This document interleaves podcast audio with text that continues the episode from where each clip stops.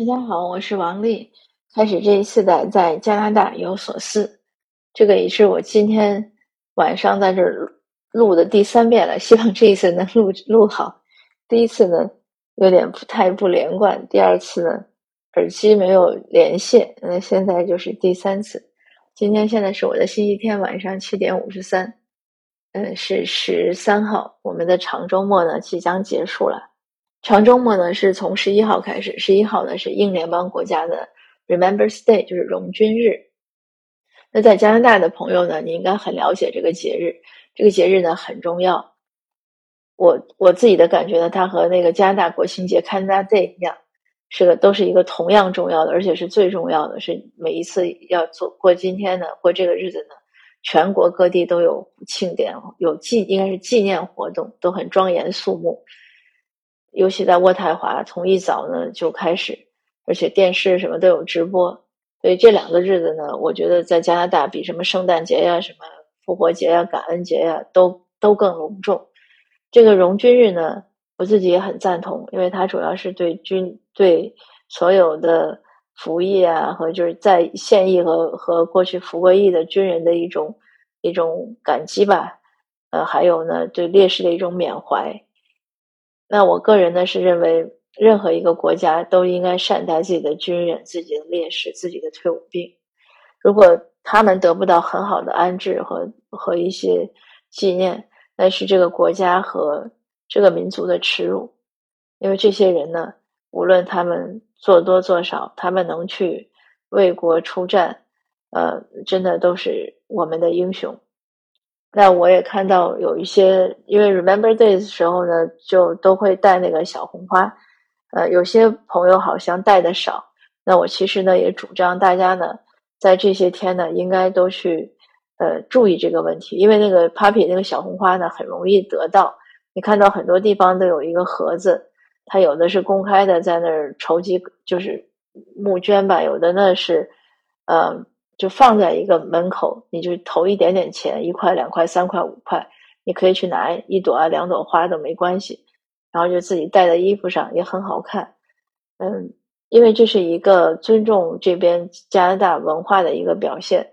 虽然我们原来在祖籍国没有这样的一个活动，但是过来呢入乡随俗呢，我认为应该是很重视这个活动，这也是一种融融入的表现。那这个呢，其实和我今天想分享的话题呢也有关。今天分享的话题呢，可能呃更针对加拿大的听友这边多一些，因为是关于身份认同啊，还有呃我们的一些表现的一些一些内容。我星期五下午呢，和朋友去唐人街的故事馆看了一个小小的纪录片，它英文名字呢叫《Finding Friendly》。就是发现 Fred Lee，Fred Lee 是谁呢？他是这个独立制片人 Jack 所发现的。他在查一战资料中或者怎么样，他发现哎，里面有一个华裔士兵，并且牺牲在了意大利的维米岭。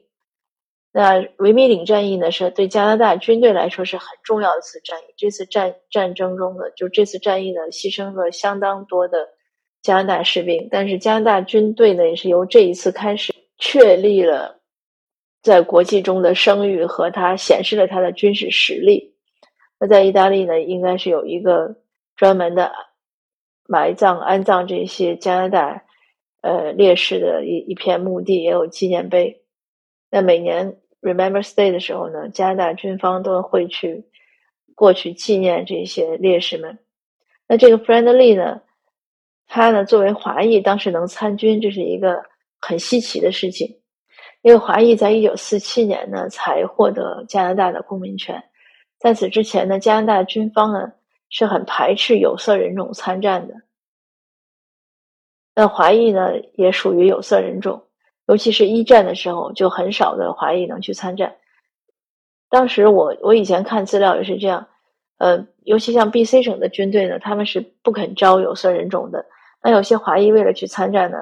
他们会翻过落基山脉，当时如果冬天什么骑马要骑两三两三个月，翻过落基山脉去阿尔伯塔省，去隔壁省的报名。阿省的政策相对宽松一些，但也正是因为这些华裔先侨们去参军，打了一战、二战，才触动一九四七年华裔有公民权，触动排华法案的废除。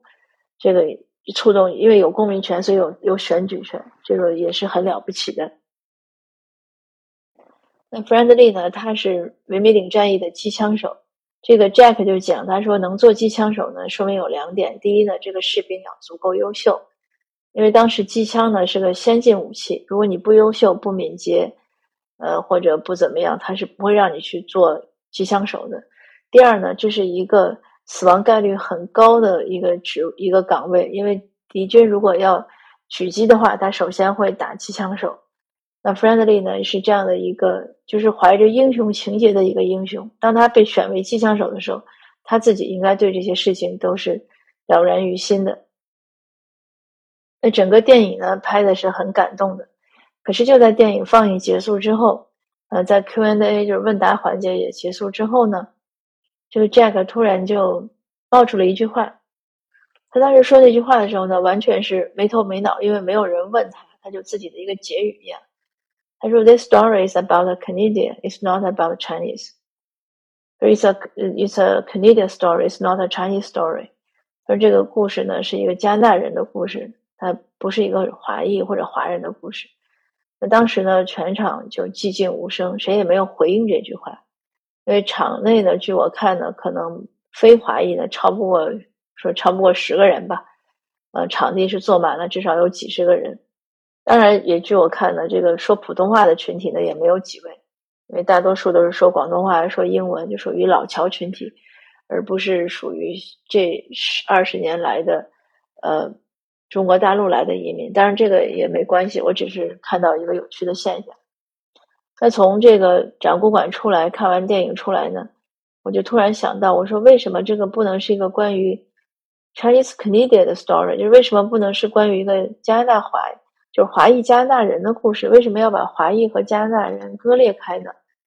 那我跟我同去的朋友呢，他的问题是，他说，我想到另外一个问题，为什么我们修了铁路？修铁路是很重要的，因为当时 B.C 省要加入加拿大的条件呢，就是要修要修通这个横贯加拿大的铁路，但是铁路在落基山脉那边很难打通，所以如果不是华工，那这个铁路是修不过来的。所以华工修铁路呢，才能让铁路打通，那才保证了 B.C 省呢加入到加拿大，所以这个意义是非常重大的。那他就讲说，为什么我们修了铁路，打了一战、二战，可是种族歧视呢？对华裔的种族歧视呢，还是有，而且还是应该说不算轻。那在这儿呢，当然我也插播一句，因为有一些国内的听友，每当听到我谈种族歧视的问题呢，就很紧张，也有人担心我的安危。我说不是这样。我们是这个国家，这个社会很和平。只是我呢，是出于防微杜渐。我看到有不好的苗头呢，我就希望能把它消消解。另外呢，我见到不公正的事情呢，或者说不公义的事情呢，我就想站出来说不，我想去制止它。那所以并不是说种族歧视从绝对值上来说多严重，只是说我们相对来说，加拿大这个国家这么和平，这么和谐。恨不得这个什么一个路掉的河里都有人冒着生命危险去救，那为什么还有针对华裔的种族歧视，或者说针对其他族裔的种族歧视呢？但是从这个角度讲呢，我们希望能去制止种族歧视，或者至少消解它。那当然说回到我们俩这个讨论，那我就想了想，我看电影的这个 Jack 说的话呢，还有我看电影时候邻座他也跟我聊天，因为电影开始之前呢。他那跟我聊两句，他八岁来的加拿大，现在可能看起来六十多了。呃，他不会讲普通话，只会讲广东话和英文。就讲到这个种族歧视，他就说他觉得我们自己有有责任。他说他回想起来，他父母就非常的 weak，非常的软弱，从小教他的都是就是不要对抗呀，要逃避啊，要忍耐，而且告诉他呢少少接触社会上这些事情。所以他基本上以前也不参加什么社会活动，可是这些年呢，他觉得不好，他觉得不对，所以他想改变。那他的故事呢，让我想到我前几天听讲座，有一个我们这边有个协会叫人生有约，那他们这个协会的会长吧，张丹老师在讲座之后呢，就分享了一个自己的亲身的一个经验，一个故一个经历，一个故事。他是八十年代末来的加拿大。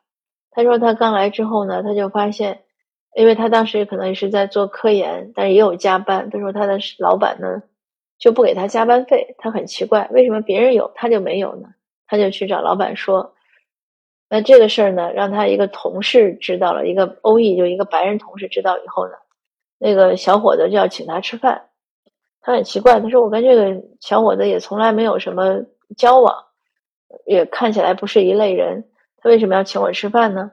那个小伙子呢，就后来跟他讲，那个人说：“他说在我在他成长，他说在我成长的过程中，华裔或者说华人给我的印象是非常的温和和怯懦的。”就你骂他，他会只是会笑着对你，就是对你笑一笑；你打他左脸，他会给你右脸。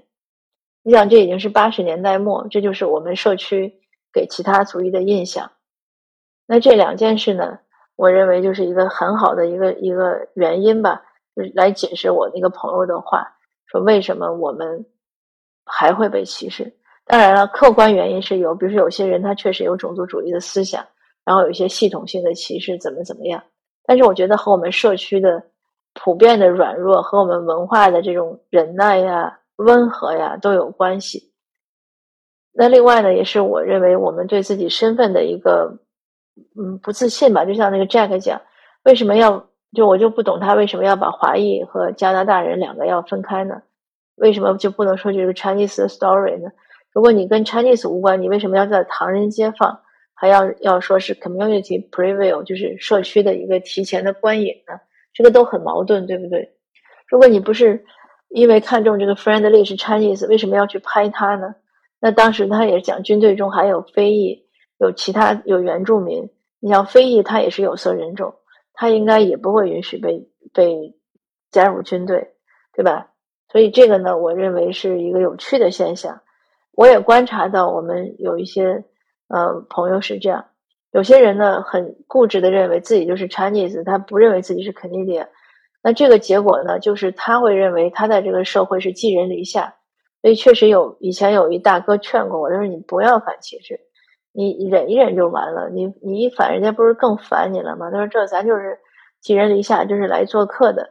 你你你像你家里要来个客人，他老说你对他不好，你不是要把他赶走了吗？那所以这个观点呢，我认为是不对的。那当然，另外一种观点呢，就是相反，他会认为自己是 Canadian，他不是 Chinese。当然，这个从可能也许能回避我刚才上面说的这个问题。可是另外一个问题就来了，那他又不是欧裔，他是什么族裔呢？当然，有的人愿意说我是世界公民，可是，在人口普查的时候呢，他都会让你填个族裔。当然，你也可以选不，就是其他或者不想说，这也是可以的。但是在内心中呢？我相信那些说自己是世界公民的人，其实也是知道自己是华裔的。我不认为一个一代移民过来就移过来，不管多少年，就突然说中文、吃中餐、过中国新年，然后他就认为自己是世界公民，他不是华裔。那我认为这个这个可能也是蛮有难度的一件事情。那如果你不敢说自己是华裔的，其实也是一种身份的不自信。那你不自信的情况下呢？其实也很容易自卑和怯懦。当然了，这都是一些呃理论上的分析，具体的情况呢还是七七八八的，会更复杂。但我想说的意思就是，我们其实对自己身份呢，会有一个客观的一个平，应该说是一个平静的一个一个认识，就是这个事儿，我就是 Chinese Canadian，这个没什么关系，这个也没有好，也没有不好，这只是个客观存在，就像我的故乡在哪里一样。这个不是说你生在北京、上海你就有多荣耀吗？啊，你生在纽约你就很很很好吗？也不是这样，生在哪儿只是一个，是一个你不能选择的一个事情，对不对？它是个客观存在，就像我们性别一样，它都是一样的。那我们要做的呢，就是一个是做好自己，那同时呢，也知道我在想，也是一个怎么样更好的融合的融入到这个社会。有的人呢也不喜欢听“融入”这个词，可是它确实就是一个融入。因为你作为新移民，你过来，他已经有一，就相当于就说，他已经有一一一一大炉子一个一个东西在烧吧。我们是一个一个新来的一块炭，那你是不是要放你就跟他一起烧呢？你不跟他一起烧，你就放在一边烧，那你怎怎么能叫移民过来呢？对不对？所以这个东西，我觉得如果足够自信的话，它都不是个问题。那什么叫融入？就是我学习你的，你你学习我的，大家一种水乳交融，谁的好学谁的。然后你原来有的风俗啊，你的语言啊，那我当然语言我们说过很多次，一定要学，不学你沟通也困难。那包括风俗，比如包包包包括我刚才讲的这个戴小红花，这都是他的一些节日的一些风气或者一些风尚、一些习俗。我们了解到意义之后呢，那我觉得我们应该是去学习，呃。并且也去佩戴，这是一种互相尊重的体现。这个其实就像你在中国的时候，比如过新年了，满大街都挺高兴，都贴着红啊什么的。咱过年的时候可能不喜欢黑，那如果有有，当然你说穿黑夹克呀、黑西服是一回事儿。那如果有一个人就突然咱说披麻戴孝什么，就去去家里，这个都是我们认为是非常不礼貌的，对不对？它就是一种风俗。那你如果说有一个外国人吧，他去中国，他要知道这些风俗。那他知道过年的时候大家要说吉利话，呃，要要互相问好呀，要怎么样？这些基本的他要知道，否则就是不尊重嘛，不尊重对方。那我们来到加拿大，道理其实是一样的。所以我我经常会说，我说如果一个人足够自信呢，他才会，就是他自信的时候他会自尊，他自尊的时候他才会懂得尊重别人，而不是说显得说，哎，我我我不想不不想不喜欢你那一套，或者我不在乎你那一套。那这个呢，其实可能有些问题。当然了，也都是探讨，因为现在社区呢，呃，我既然在做这个社区志愿者的工作，也基本上全部的精力都在做这些事情。那我主要这两周呢，就是在推我们一月十二号那个反歧视的呃筹款晚会，那是应该是个晚宴吧？那我我们希望呢，让社区很多成员呢，你都来参加，呃。钱是一方面，说这样人来了，当然筹的款就更多。更重要的是人气，因为当这个活动做大了呢，那些民选官员和媒体才能重视。那当他们重视的时候，我们想传达的信息呢才能传达出去。那所以我因为每天都在想这些事情，嗯，也就做分享，可能也说的比较多的是这些方面。呃，但是我想呢，对于我们在加拿大的听友来说呢，也要多想想这些问题，因为这个问题呢。看起来好像很遥远，其实也很很近，而且关系到每一个人。呃，社区发展靠大家嘛，那我们共同争取维护自己的利益，维护社区的利益，也是维护自己的利益。呃，那今天的分享呢就到这儿。本来要讲其他的几个活动，那今天呢就先讲到这儿。谢谢您，我们下次见。